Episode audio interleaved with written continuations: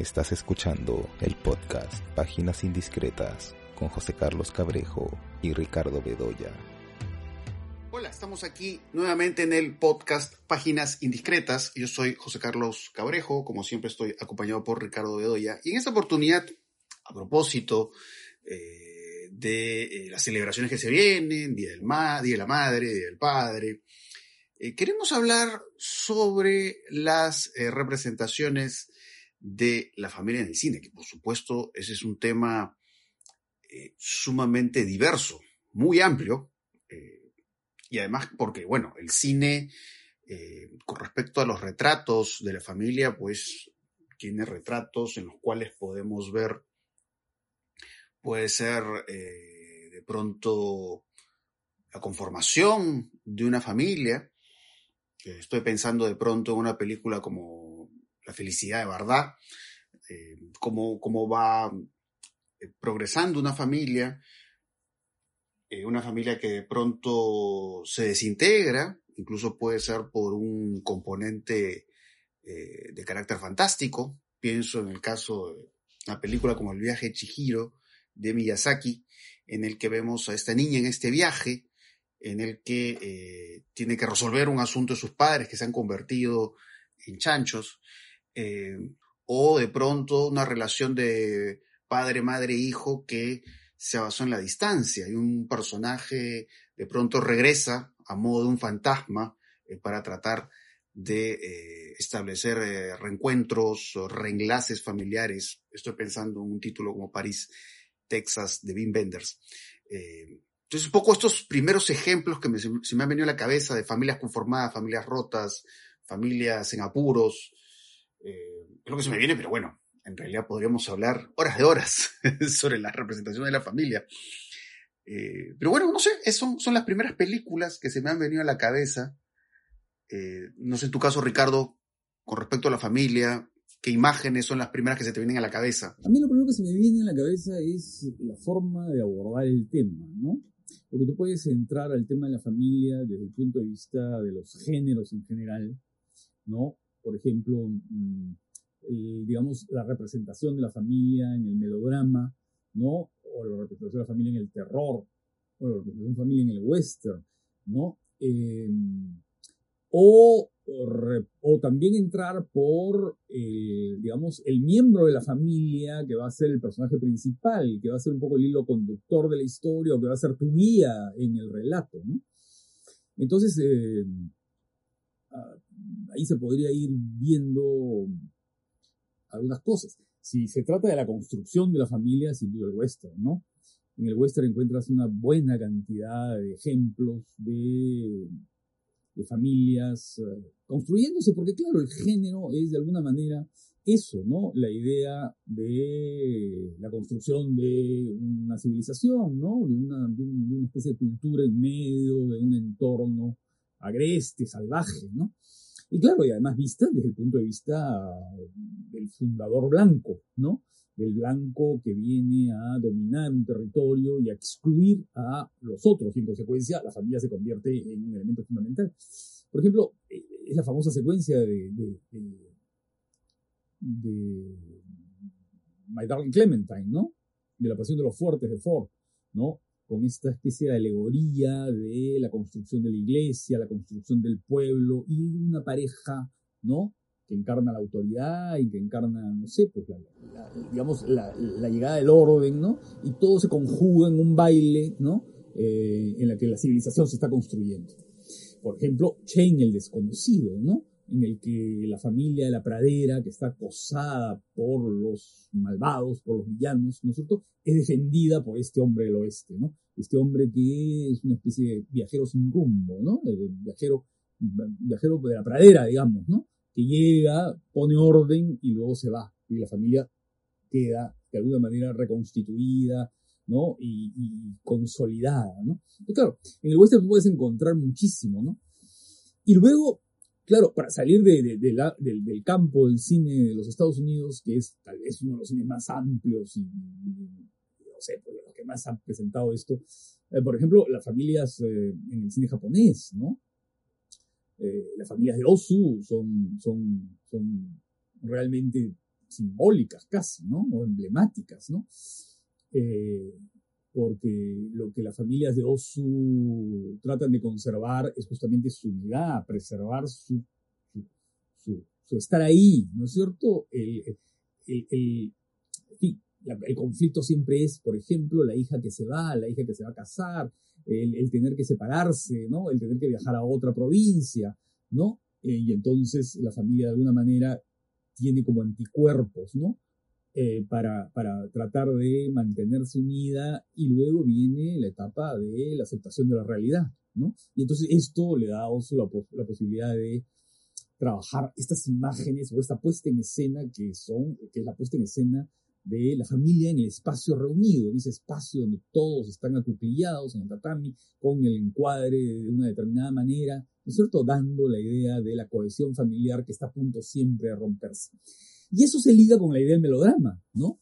Porque el melodrama es el género en el cual tal vez eh, esa noción de la familia está muy presente, ¿no? Es verdad que el melodrama tiene muchas vertientes y muchas vías y muchas líneas, ¿no?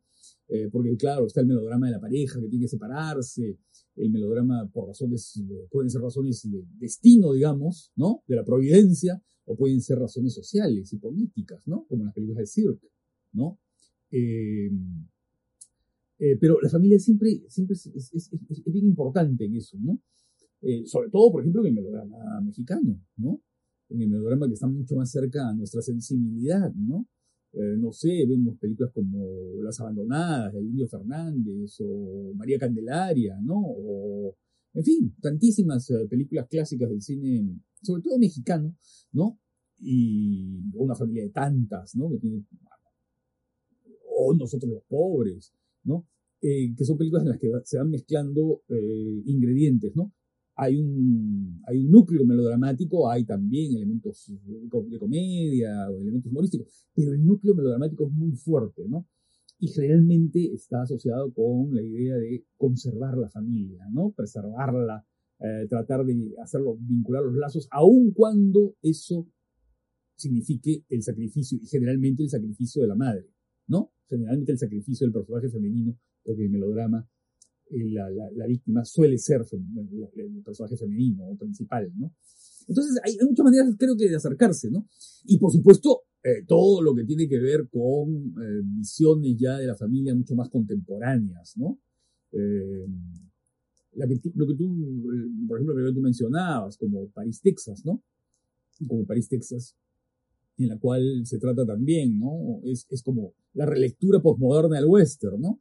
Es el vaquero sin memoria que va recuperando sus facultades en este largo viaje hacia un lugar que está en pleno desierto. Un lugar del cual él solamente tiene un rastro, una huella, una foto, ¿no? Y, su larga búsqueda de la reconstitución familiar, ¿no? Eh, a partir de ese largo viaje y de ese diálogo que él tiene en el espejo, ¿no? Del Pip Show, ¿no? Eh, las películas de Corea, ¿no? Las películas de Corea. Y bueno, y toda la onda del terror, ¿no? Que es tan interesante ahora porque la familia está siempre en el, en el centro, ¿no? Por ejemplo, en la película que estábamos hablando la última, la última vez, en, en la medium, eh, está eso, ¿no? Es la hija de la familia, ¿no? La que es poseída y, es eh, un poco eh, los trastornos que causan esa familia, esa idea de la posesión, ¿no? Eh, para no hablar, por supuesto, de su antecedente directo que es el exorcista, en el que también la familia es muy poderosa, esa familia, ¿no? En que la madre tiene que lidiar con esta experiencia extraordinaria de la posesión demoníaca, ¿no? O otras, ¿no? Como Babadook, o como, en fin, varias de las últimas películas, este, en que la familia, en el horror, está, es central, ¿no? Es la idea central del, horror, ¿no? Claro, es poco también interesante reflexionar sobre, pues claro, es de hecho que hay, hay una, has hecho una observación muy interesante con respecto a los géneros y cómo los géneros de distintas maneras pueden enfocar el asunto de la familia. Eh, de hecho, que el melodrama indudablemente es, es, el género esencial para pensar en, digamos, de una forma muy cercana, íntima, ¿no? Sobre las relaciones entre eh, integrantes de una familia. Eh, y a propósito, claro, has mencionado el melodrama, el western, el terror. Estoy pensando en ciertas películas que de alguna manera muestran pues una aproximación a narrativas propias de los cuentos de hadas. hay mucho de Pinocho, por ejemplo, en Inteligencia Artificial de Steven Spielberg, y, eh, y claro, poco el mundo, el mundo que mencionaba hace un buen rato del viaje Chiquiro también, pues es un mundo encantado, ¿no? Hay un encantamiento terrible sobre los padres. Eh, y claro, romper con ese encantamiento implica un reencuentro con esos padres que de alguna manera ya no están ahí presentes. Y algo de eso justamente se ve en inteligencia artificial, que podríamos hablar de distintas conexiones con, con Pinocho, ¿no? O sea, hay, mucho de esa vibra de, Pinocho en inteligencia artificial, eh, pero que a la vez, claro, se aproxima eh, a la sensibilidad de otras películas que, bueno, creo que tiene que ver más con, bueno, sí, no, ¿no? Estaba pensando en Blade Runner, ¿no? Blade Runner, que es una película que originalmente tiene que ver con la idea de, máquinas que sienten, máquinas que eh, de pronto pueden ser hasta más humana la máquina más humana que el propio ser humano. Eh, y en inteligencia artificial, claro, vemos este, este niño, que es, como un reemplazo de un infante que ha muerto, eh, y de ahí lo vemos en esta búsqueda tremenda, ¿no? Que también tiene este componente melodramático de, reencuentro con la madre. Entonces, ¿cómo vemos esta ruta eh, de, este, de este niño robot ¿no? Que, que, anhela, ¿no? Que desea tener este, este reencuentro con la madre, pues por este mundo de chatarra, ¿no? Este mundo de un futuro em, que muestra un presente, digamos, eh, devastado, un, presente destruido. Eh, pero a él lo que lo mueve, lo que lo, empuja a esta búsqueda es eso. Eh, eso por un lado, ¿no? Y por otro también, por supuesto, a propósito que mencionas melodrama, bueno, por supuesto hay estos autores que pueden coger elementos, ingredientes de distintos géneros como el melodrama, para llevarlo a su propio mundo. De hecho, un caso interesantísimo es el de Luis Buñuel.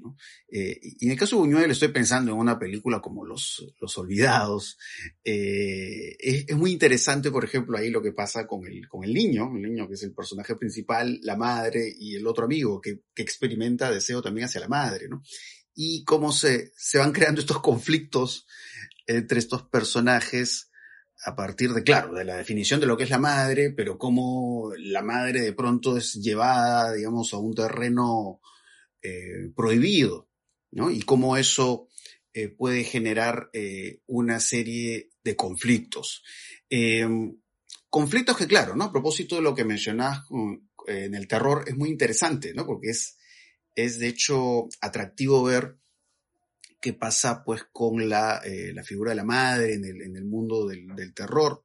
De hecho, que hay pues una madre que ha sido paradigmática y muy influyente en el desarrollo del cine de terror, que es la madre de Norman Bates en, Psicosis, eh, que además la reconocemos eh, por una voz, ¿no? Una voz que viene de un fuera de campo, eh, que además le, dice al personaje interpretado por Anthony Perkins. Lo que tiene que hacer y es una madre, pues, que, eh, digamos, ha ejercido influencia en diversas películas. Desde películas eh, tan importantes en subgéneros como el slasher, pienso en Viernes 13, ¿no? que ahí también es una figura de una madre, que además es una madre que va a cobrar venganza por, por la muerte de su hijo y estos chicos que se dedican a drogarse o a digamos, explorar su sexualidad, son castigados por ello, ¿no? Veo que la venganza por el hijo es un poco el pretexto para, eh, digamos, desarrollar este carácter punitivo con respecto a hacer estas cosas que desde cierto punto de vista ideológico pueden ser indebidas. Entonces, a veces, claro, las figuras familiares, en ciertos casos en el terror, eh, son figuras, pues, que reprimen, ¿no? Reprimen, eh, digamos, limitan lo que puede ser la exploración del deseo, ¿no? O de pronto ciertas visiones familiares eh, más monstruosas. Eh, me estoy acordando de una película que es, una película de culto, pero que es muy atractiva y rara y, y alocada. Es una película de Brian Yusna que se llama Society de alguna manera es una película que juega con la doblez, ¿no? Hay, digamos, las familias que proyectan una imagen respetable, vamos a decir, y de pronto hay una serie de eh, uso de los recursos, de los efectos especiales para mostrar como un mundo oculto, paralelo a esta familia, que es un mundo monstruoso, eh, escatológico, eh, y digamos, claro, ¿no? Todo, todo esto que pasa con el horror del cuerpo, ¿no? Pues una película de horror es, es para mostrar, digamos, eh, esta bajeza, ¿no? O, esta inmoralidad, vamos a decir, que eh, circula pues muy por debajo de lo que las eh, apariencias eh, nos puedan decir, ¿no? Es una película de los años 80, pero que además un poco nos lleva a pensar de pronto en ciertas relaciones familiares, pero simbólicas, que eso es algo muy interesante que también podemos encontrar en muchas películas, es decir, eh, personajes que no son ni el padre ni la madre, pero simbólicamente lo son. Y de pronto, pues, algunos directores pueden llevar eso hacia una dimensión eh, de alguna manera u otra monstruosa. Estoy pensando en el caso de eh, David Lynch. Estoy pensando en una película como Terciopelo Azul. El caso de Terciopelo Azul de alguna manera este, este personaje de Annie Hopper es como un padre simbólico que lleva al personaje Carl McLachlan hacia este viaje en el cual explora su sexualidad, pero es una sexualidad pues vivida de una forma eh, intensa y hasta sádica. Y el vínculo que establece con eh, el personaje Isabella Rossellini también de alguna manera la hace ver como una figura materna. ¿no? el padre guía, pues una guía hacia el lado oscuro, eh, y esta madre simbólica con la cual, por lo tanto, se crearía pues una relación de, como de incesto simbólico, ¿no? Que eso también lo vamos a ver, por ejemplo, en eh, Corazón Salvaje, ¿no? Esta película con Laura Dern y eh, Nicolas Cage. También, curiosamente, película que podemos conectarla con el mundo El Mago de Oz, también con mundos encantados, mundos feéricos, y también, claro, la, la, la, forma en que muestra los gestos de la madre, el personaje Laura de David Lynch, ¿no? estos gestos exagerados, estos gestos que también están en la frontera con lo monstruoso. del norte, ¿no? Claro. Eh, y claro, podríamos ir hurgando en el caso de David Lynch, podríamos ir a Eraserhead, a Cabeza Borradora, donde también familia, es esta paternidad, eh, esta paternidad eh, prácticamente que se sufre, se padece, ¿no? En esta fotografía contrastada, estas imágenes sombrías, este hijo monstruoso.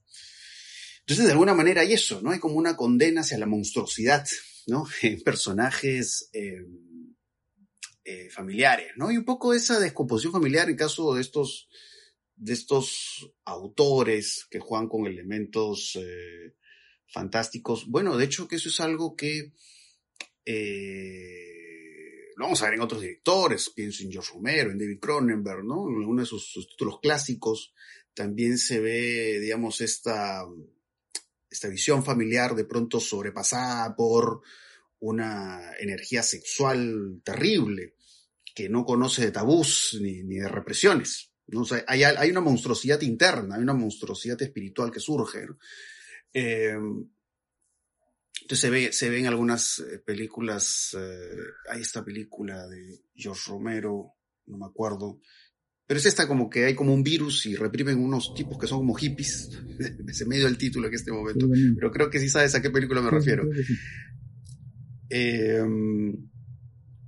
y nada, y en el caso de Cronenberg, por supuesto, ¿no? También está un poco este asunto de lo viral, sí, eh, bueno. que termina, digamos, eh, desencadenando todas estas. Claro, eh, claro, claro. que ahí también, en caso de historia de la violencia, una historia, de, una historia violenta, creo que se llamó acá en Perú, me parece, esa película, ¿no? Una historia, una historia violenta. History of Violence es el título original. Que siempre me pareció muy interesante esa película Cronenberg porque es una película con la que podríamos establecer también muchos enlaces con Terciopelo Azul, es decir, también un poco este, este mundo de apariencias, y la película va escarbando, va escarbando, va escarbando y, va mostrando pues este mundo oscuro, eh, gangsteril, que, que se esconde, se esconde detrás de estas imágenes donde todo se ve tan cotidiano eh, y tan eh, normal. Eh, como también, por supuesto, hablando del, del cine de gangsters. bueno, ya hablamos hace, hace algún tiempo en algún episodio del Padrino, que es, me parece también una película esencial para reflexionar sobre algunas visiones familiares, ¿no? que pueden ser familias implicadas en delitos, en, actos que están fuera de la ley, pero que eh, eso no les quita humanidad a los personajes. Son personajes que eh, se muestra, digamos, en su lado más sensible y en su lado más frágil, ¿no? Y eso para mí se ve claramente, sobre todo en el personaje de, de Marlon Brando. y creo que parte de esa visión que hay en una película como El Padrino, incluso eh, podríamos extenderlo a ciertas visiones familiares que no solamente están en el cine, sino también eh, en las series de televisión. De hecho, estoy pensando en una serie como Breaking Bad, eh, que además claramente es una serie que sí, digamos, a simple vista coge muchos elementos del spaghetti western, del cine negro, pero me parece que, claro, toma también elementos de estas películas, donde de pronto vemos esta dimensión, vamos a decir, más, eh, más humana del tipo que está, pues, dedicado al delito. Eh, y claro, las visiones de lo familiar en una serie como Breaking Bad, eh, que sí, es una serie, aunque siento que hay un, hay una emoción cuando uno la ve que es muy cinematográfica, ¿no? básicamente por las influencias de Breaking Bad.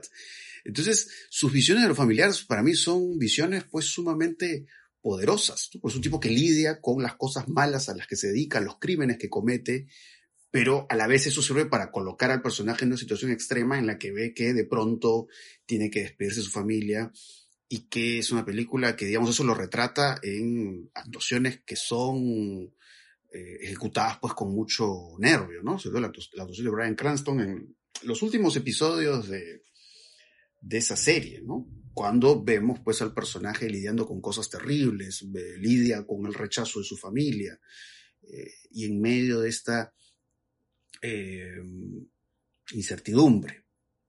Entonces sí, ¿no? Son algunas de las imágenes que se me han venido a la cabeza. Ahora, claro, también, a ver, generalmente cuando se habla del tema de la familia siempre hay un personaje que generalmente es el personaje, el personaje principal o los personajes principales que se están eh, preguntando, se están cuestionando por su identidad, ¿no? Eh, ¿Quién soy? ¿De quién soy hijo? ¿No? Eh, ya, por ejemplo, tú mencionabas inteligencia artificial, ¿no? Y claro, y ahí está, soy Pinocho, soy Bambi, ¿no? O sea, esa especie de alternativa, ¿no? Soy Pinocho y en consecuencia un chico que está hecho, que tiene una apariencia, pero que tiene otra naturaleza, o soy Bambi, soy un chico abandonado, ¿no? El chico abandonado en el bosque, ¿no? Eh, y también pienso, por ejemplo, en una película como eh, Al Este del Paraíso, ¿no? Delia Kazan, eh, cuando James Dean lleva a su hermano, ¿no? A presentar a su madre, ¿no? Y de pronto va al burdel de la, de, ciudad, ¿no? Del pueblo, ¿no? Y, lo arroja a la madre, ¿no? Y le dice, esta es tu madre, ¿no? Lo arroja la madre. ¿No? Y bueno, en el cine mexicano también, ¿no es cierto? Quién soy hijo, y por supuesto en la telenovela, ¿no? digamos, en el mundo de la telenovela, ¿no? El derecho de nacer, por ejemplo, que es una especie de, ¿no es cierto?, de, relato fundador de lo telenovelesco o lo radionovelesco, eh, también está ese conflicto, ¿no? De quién soy hijo, ¿no? Soy hijo de esta mujer pobre, soy hijo del millonario que me abandonó, ¿no es cierto? Que no quiso reconocerme. Y que claro, en Latinoamérica, que es un continente que tiene un altísimo, mm, digamos, porcentaje, ¿no es cierto?, de filiación no reconocida, eso es un, es un tema bien importante, ¿no? Eh, pero también en otros, en otros contextos, ¿no? Por ejemplo, la familia de nosotros, de Gordon Peele, ¿no? Eh, ¿Quiénes somos? ¿Somos nosotros los que vivimos en esta casa, en esta especie de burguesía acomodada? ¿O son esos que se parecen a nosotros pero que tienen un lado monstruoso, ¿no? Son nuestro reflejo negativo, nos estamos mirando en un espejo deformante, eh, ¿somos nosotros o somos ellos? ¿Quiénes somos? ¿Somos intercambiables? Eso es bien interesante, ¿no? O, por ejemplo, eh, toda esa dimensión de lo siniestro que comienza a penetrar en la familia, ¿no?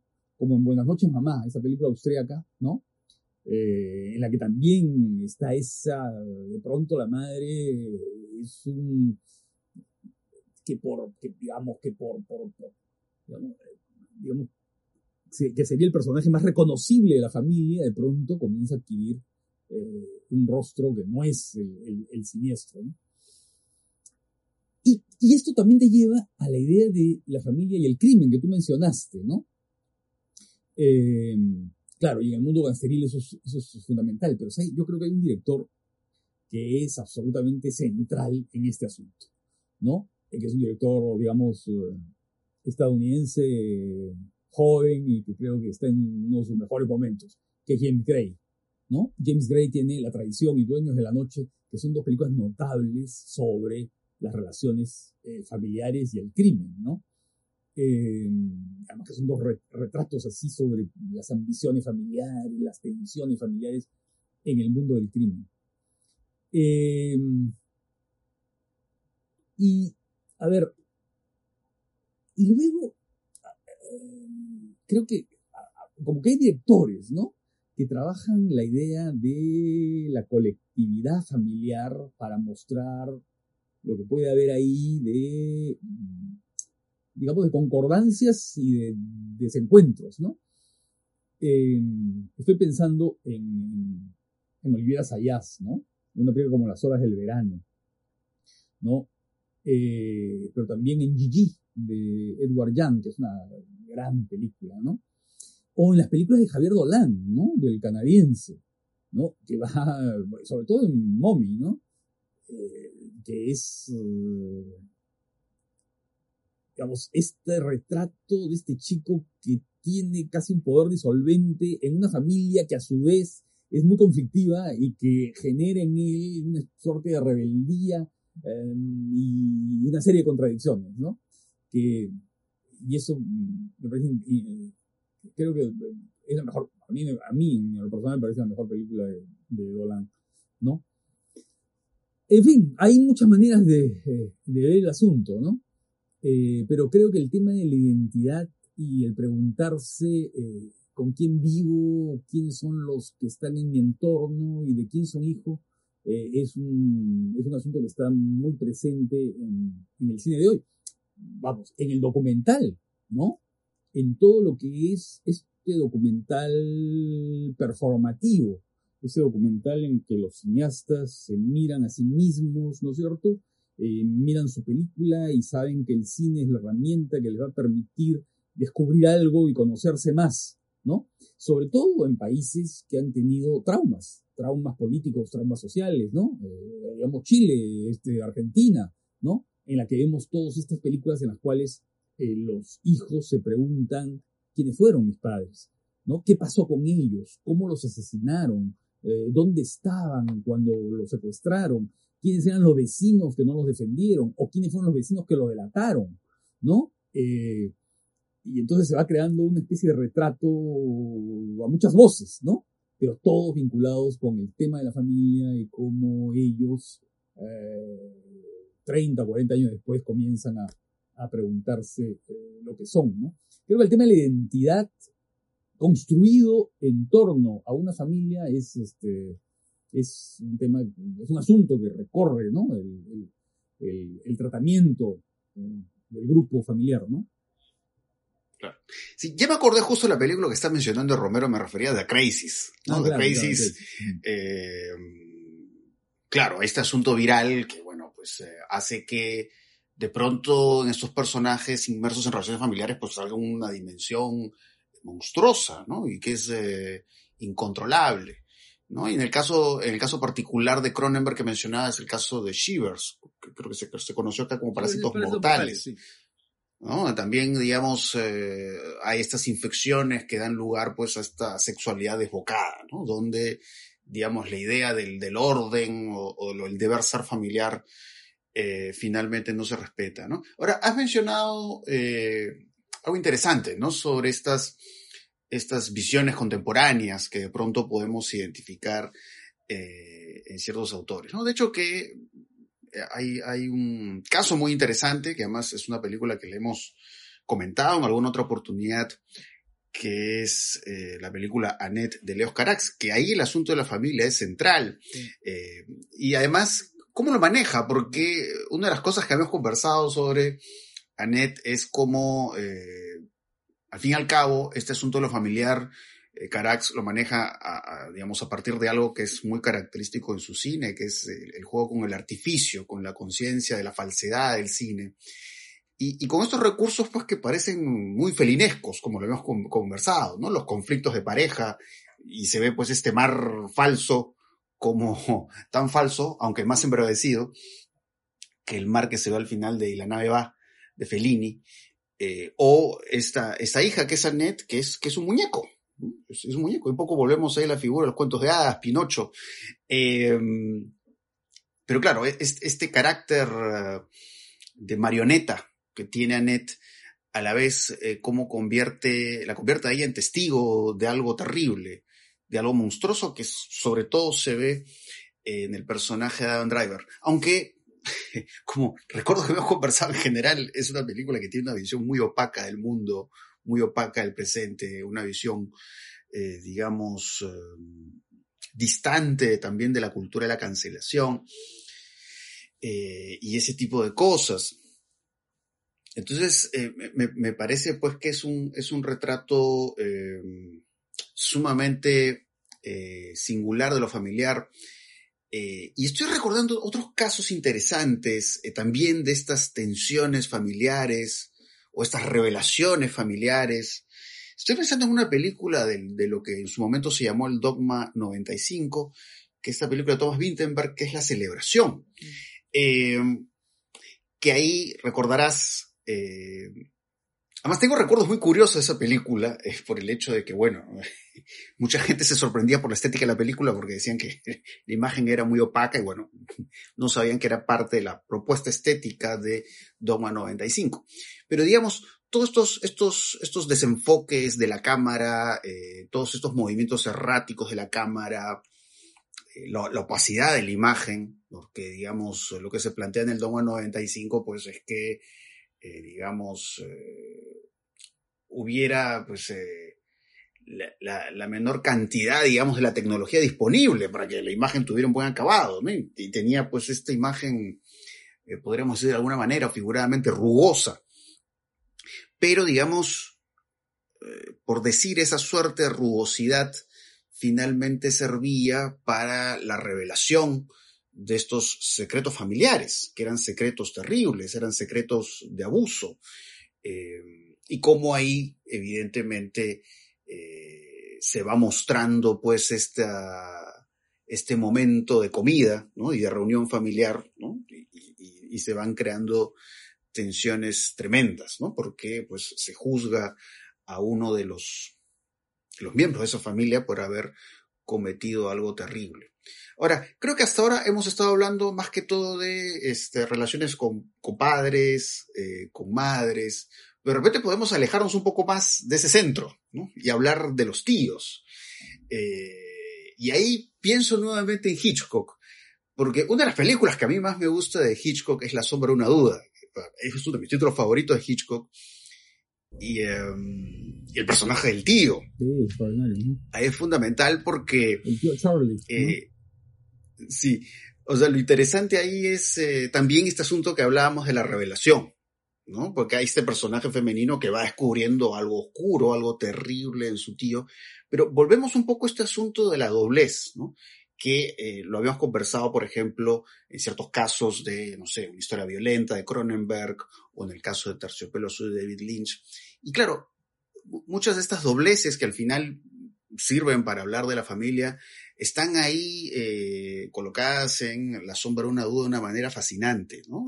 De, este tío carismático, de este tío amable, del cual pues sería impensable eh, algo oscuro en relación a él.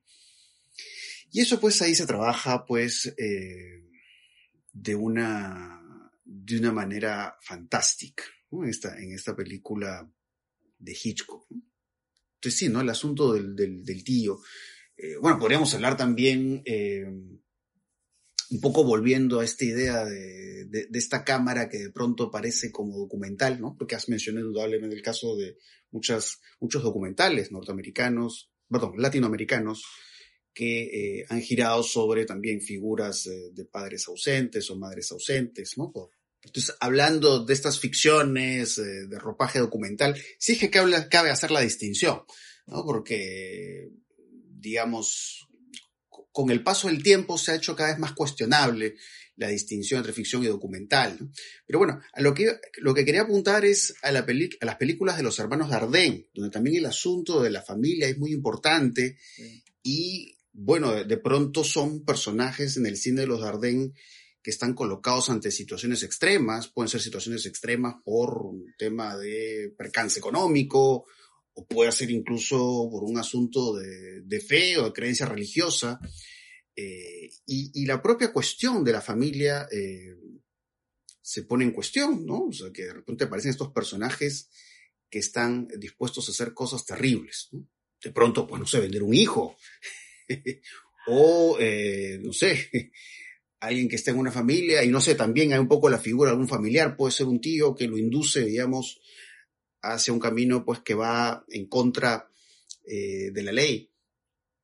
Eh, pero lo interesante en los Dardenne es que, claro, a pesar de que, digamos, de pronto aparecen estos personajes que de alguna manera pueden minar o atentar con la estructura de la familia, eh, igual pues ellos no dejan de apreciar o resaltar eh, la dimensión humana de los personajes, ¿no? Por más que estén haciendo cosas terribles, por más que estén haciendo eh, pues cosas muy malas, ¿no? Entonces, esta idea de la familia también, en el caso de los Darden, me parece interesantísima.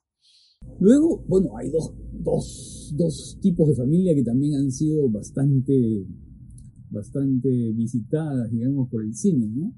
que son las familias que generan venganzas, ¿no? Venganzas violentas, ¿no? Eh, entonces ahí va desde, no sé, los perros de paja, de Sam Peckinpah, nosotros con Dustin Hoffman enfrentado, defendiendo a la esposa en este, en este condado británico y acosada por unos eh, malandrines, ¿no?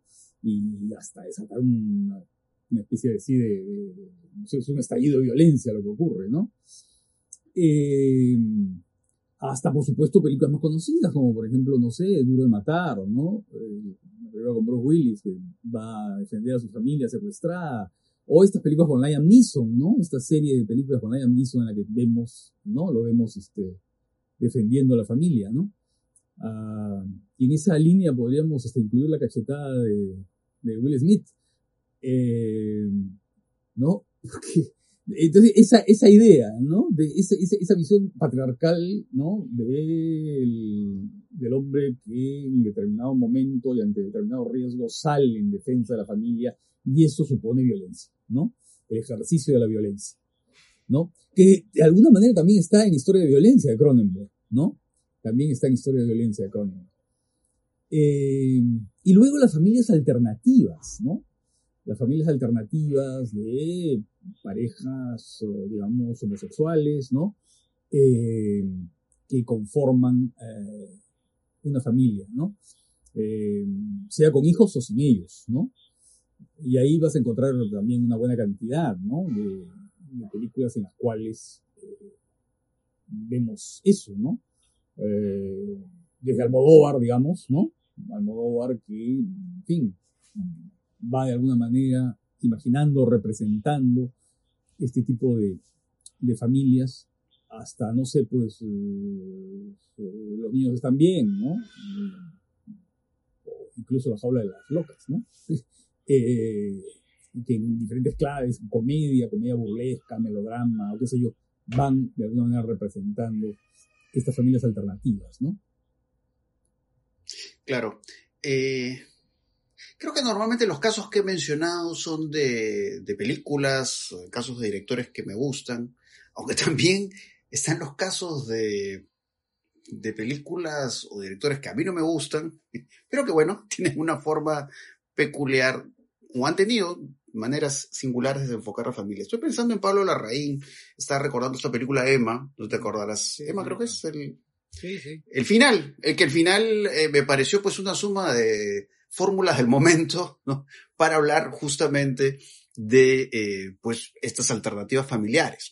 Pero a veces siento que de pronto estas visiones familiares en Cien Larraín pues están muy calculadas, de pronto muy en sensibilidad con lo que pueden solicitar ciertos festivales y eso de pronto siento que le quita espontaneidad. Y bueno, por supuesto, en Spencer el asunto de la familia también es importante. Es verdad que la película se centra en el personaje que interpreta Kristen Stewart, eh, pero es una película que, que, no, no me gustó en su esquematismo, una forma tan esquemática de enfocar justamente lo familiar, porque hay como dos órdenes, eso sobre todo se ve hacia el final de la película, que es eh, estos personajes eh, que están ahí como estáticos, son casi robóticos en el respeto de este orden, en este mundo de la realeza, eh, además con todas estas metáforas enfáticas que, que usa la raíz. Y esta otra imagen también por oposición muy esquemática de, de Lady D yéndose a comer su Kentucky Fried Chicken. eh, entonces hay eso también, ¿no? Eh, de, de, estas visiones familiares que, bueno, a mí la verdad no, no si, me atraen. Y, y, si me permites, y ya que hablamos de películas de cineastas que no nos gustan, yo diría Jodorowsky. ya, ya, sabía que ibas a llegar a ese punto. eh, no, en sus películas que, además que son las que más, las que yo prefiero, que son las, las últimas que hizo, las películas auto, autobiográficas, ¿no? Eh, o autoficcionales, como quieras llamarlo. Eh, ahí hay una hay visiones de la familia, de su familia, eh, interesantes, ¿no? Eh, es central, ahí es central, central en esas películas ¿no? Jodorowsky. La, la, la, presencia de la madre, que parece una protagonista de una película de Fellini, ¿no? Cuando canta con voz de soprano, no sé qué, ¿no? De una cantante de ópera, a sus dos de pecho, ¿no? Eh, y la idea del padre, ¿no? El, el, padre central, ¿no? El padre central en este, en este rito de paso, ¿no? Del, del chico, sí. del chico de provincia, ¿no? A convertirse en este personaje cosmopolita, ¿no? Claro. Tu caso fue peculiar, Ricardo, porque a la, a la, gran mayoría de personas creo que les gustan más las películas más antiguas de Jodorowsky, pero en tu caso es al revés. Tú prefieres las últimas. Sí, sí. No, eh, es que lo anterior me parece, ¿sabes qué cosa? Me parece vitrina, me parece exhibición, me parece, ¿no? ¿Sabes qué cosa? Lo siento que se subía a todas las modas de la época, ¿no? Y que claro, le iba bien, ¿no? Y que todo el mundo y tenía pues sus fans y qué sé yo. Eh, pero claro, entonces eh, ver sus películas son como catálogos, ¿no? En la que no siento que haya realmente una convicción, ¿no? Lo veo todo tan frío, tan decorativo, ¿no? Eh, claro, la cultura psicodélica, el orientalismo, este, en fin, todo el recetario de los años 60, fines de los 60, 60 fines de los 60 y comienzos de los 70, ¿no? En cambio ahora eh, lo veo mucho más, ¿sabes qué? Más auténtico, ¿no? Está contando, está contando su vida. Por supuesto con el yo gigantesco que tiene, pero, pero está contando cosas que son muy claras y está hablando de lo que le gusta, de lo que le interesa, de, ¿no? de su afición por lo que nunca pudo ser, como Federico Fellini, ¿no? Eh, y entonces lo siento mucho más auténtico, ¿no? Sí. Bueno, yo, yo en general siento auténtico todo lo que él ha hecho. uh, y soy de los que prefieren, bueno, sí me gustan las películas últimas de Jodorowsky, me gustan. Eh, bueno, al menos yo sí he vibrado con sus películas antiguas. Hablo del Topo, de La Montaña Sagrada, que creo que es su película que más me gusta. Eh, y bueno, todo su, su, su trabajo del, del, viaje, del trip, eh, de lo espiritual, ¿no? Creo que ahí siempre hay algunas imágenes que, que, las recuerdo con mucho poder por el trabajo del color, eh, o el trabajo de la música, pero más allá de gustos, ¿no? que ya está claro ahí que es una de las cosas en que no coincidimos, eh, lo, familiar pues en Jodorowsky es central en toda su obra. Eh, digamos, eh, el asunto que vemos en su primera película, su primer largo, Fando que ahí pues se ve, vemos ya eso que va a estar tan presente en todo su cine, ¿no? El, conflicto con la madre, que es como una madre tiránica, pero también la figura del padre tirano, que eso es, eso es esencial en el cine Jodorowsky que se ve en el topo, ¿no? Es este padre severo que deja ahí con los franciscanos a su hijo, ¿no? Y el hijo que va desarrollando, digamos, una bronca especial con el padre, pero a la vez se, se vuelve en este heredero, ¿no? De, de, esa visión del mundo o de esta misión también que tiene el personaje. Y bueno, al comienzo, o casi al comienzo de este episodio, estaba hablando del caso de la influencia de psicosis. Eh, indudablemente los, los elementos de psicosis, de la relación con la madre, eso se ve claramente también en, en Santa Sangre. ¿no? Que ahí también tenemos la figura del personaje materno, pero que es un personaje cruel eh, y que lleva pues al personaje a cometer estos actos de violencia retratados un poco, un poco al estilo de los, de los yalos eh, y por supuesto de los slashers, ¿no? Pero al final, digamos, eh, digamos, mostró un personaje que eh, logra establecer una ruptura, ¿no? Y es como que se reencuentra a sí mismo hacia el final de la película, en medio pues de todas estas imágenes y estas secuencias eh, salvajes, ¿no? Salvajes. Em, eh, y claro, y en las últimas películas, un poco como que Jodorowsky aterriza em, eso que hemos visto en sus películas más antiguas, pues ya lo aterriza directamente hacia su persona, hacia su figura, digamos, una forma, vamos a decir, más explícita.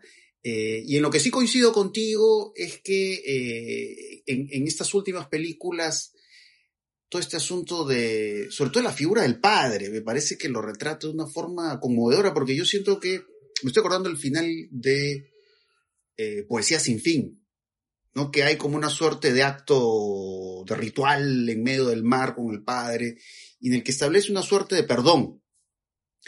Eh, y son esos momentos de Jodorowsky que yo siento que, que realmente se está plasmando ahí realmente toda su, toda su emoción, ¿no? Todo, todo su conflicto, de alguna manera, él, él, él usa el cine para resolver sus propios problemas. Resolver sus propios conflictos, ¿no? Y por supuesto, esto que tú decías que hay, pues por supuesto, todo este lado también carnavalesco, escatológico también, ¿no? Porque estas secuencias de la madre que también un poco ahí juega con la idea del incesto simbólico también, ¿no? Porque es esta madre, digamos, eh, robusta, ¿no? Y en eso también recuerda mucho Fellini.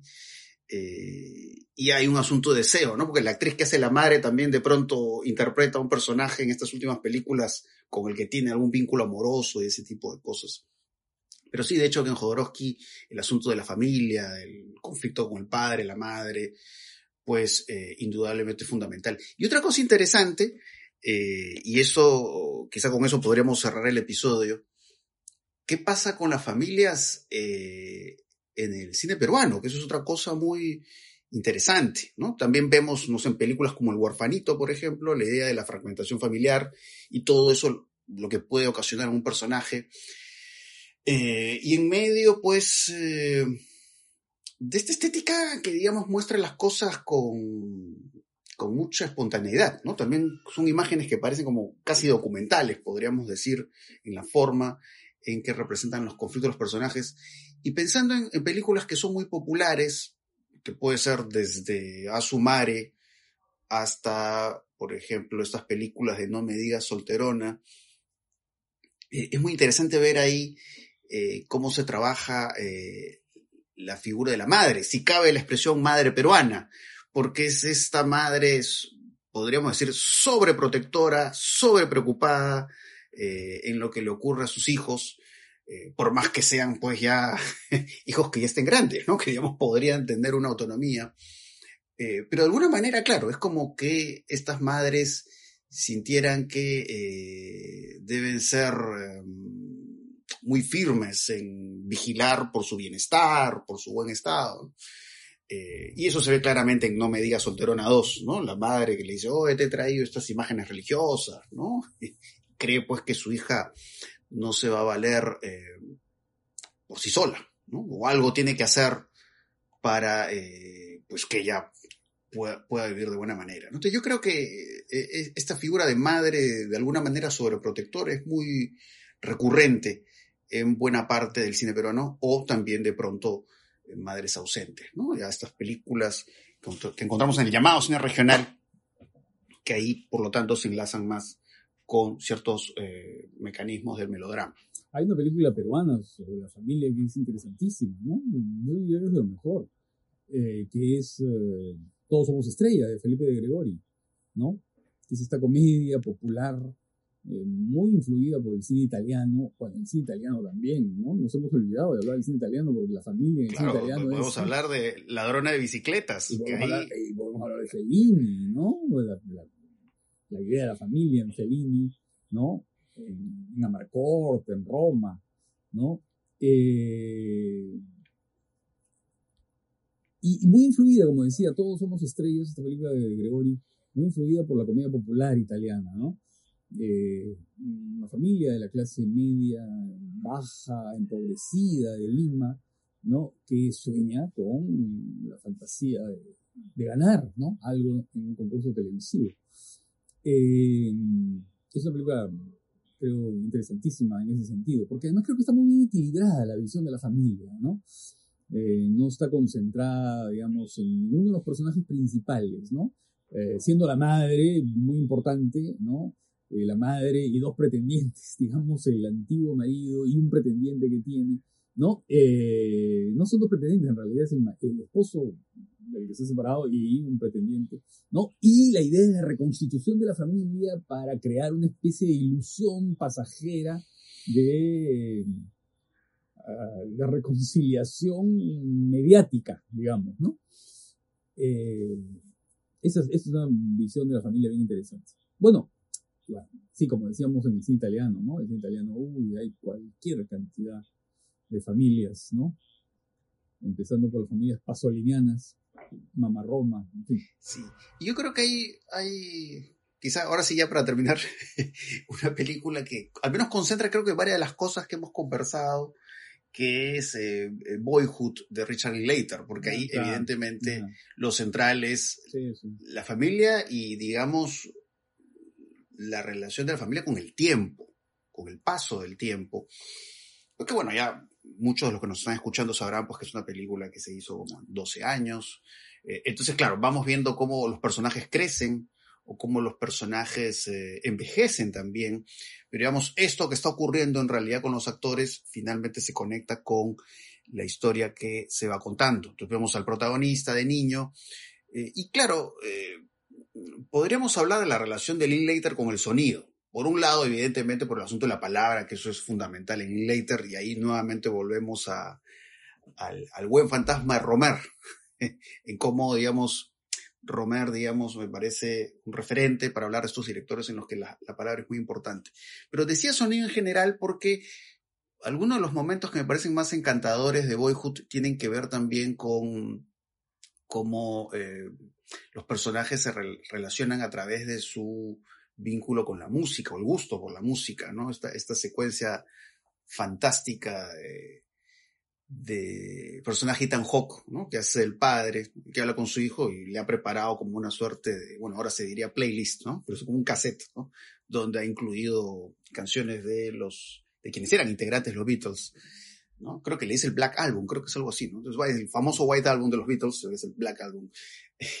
Entonces, claro, son como estas instantáneas, son, son estos eh, momentos eh, encantadores que vive el personaje y que eso, por supuesto, va formando su memoria, la memoria que tiene del padre y la madre, pero también esto es muy interesante y, y que se ve en el personaje de, de Patricia Arquette hacia el final de Boyhood, que es interesantísimo, cuando ve que los hijos crecen, ¿no? tienen que partir, y eso lo vemos pues en un encuadre pues, que la muestra en este momento de, tristeza y desesperación, al ver que lo único que le queda es el paso de la vejez, ¿no? El haber cumplido su rol de madre. Entonces, eh, me parece que es una película muy interesante para reflexionar sobre eso, ¿no? sobre el tránsito de la familia y las distintas evoluciones que puede tener. Y ya que has mencionado a Lil Later, yo te diría otro momento extraordinario de la familia, sobre la familia, es antes de la medianoche, ¿no? Cuando la pareja, después de ese, digamos, de esa reunión con los amigos en la isla griega, ¿no? Eh, va al cuarto y discute, ¿no? Eh, ese momento es eh, extraordinario, creo. Y te voy a decir cuál es mi película preferida sobre la familia, y voy a arriesgarme. Eh, voy a arriesgarme. Porque claro, habiendo películas de Leo Macare como May Way for Tomorrow, o películas de Osu, o de Mikio Naruse, ¿no? Que son los grandes cineastas de la familia. Te voy a decir una que es Los Muertos, Los Muertos de John Huston, ¿no? Que me parece absolutamente maravillosa, ¿no? Eh, que es esta reunión, y esta basada en Joyce, ¿no? En, el cuento, en el relato de Joyce, en Los Muertos, que está en Dublineses, ¿no? Que es el, es la reunión familiar, ¿no? Es la reunión familiar, eh, las tías cantan, ¿no? Hay un momento absolutamente genial en el que Angelica Houston, ¿no? está escuchando el canto de las tías y se queda parada a escucharlas en una, en una escalera, ¿no? En una escalera. Y nada más ese momento es como un momento de, eternidad, digamos, ¿no? Ahí como que se concentra el recuerdo, la memoria, el amor por la familia, el amor por las tradiciones, el vínculo con las viejas tradiciones irlandesas, ¿no? Es un momento de eternidad. Yo creo que eso es así el cine en su, ¿no? digamos, encontrando un, un momento de epifanía absoluto, ¿no? Y luego otro, otra epifanía que ocurre al final, ¿no? En un diálogo también entre marido y mujer, mientras ven viendo la nieve caer, ¿no? Esa película, esa película sobre la familia, ya que hablabas de los tíos, ¿no? Acá están las tías, eh, es una maravilla, absoluto. Sí. Bueno, hemos hablado ahí de madres, padres, tíos, hijos, varias cosas de ese tipo, y bueno, eh, Creo que hemos revisado géneros, películas, directores diversos en, su estilo, en su forma de crear un mundo. Así que bueno, espero que este episodio haya sido de su agrado y ya nos estaremos escuchando en otra oportunidad.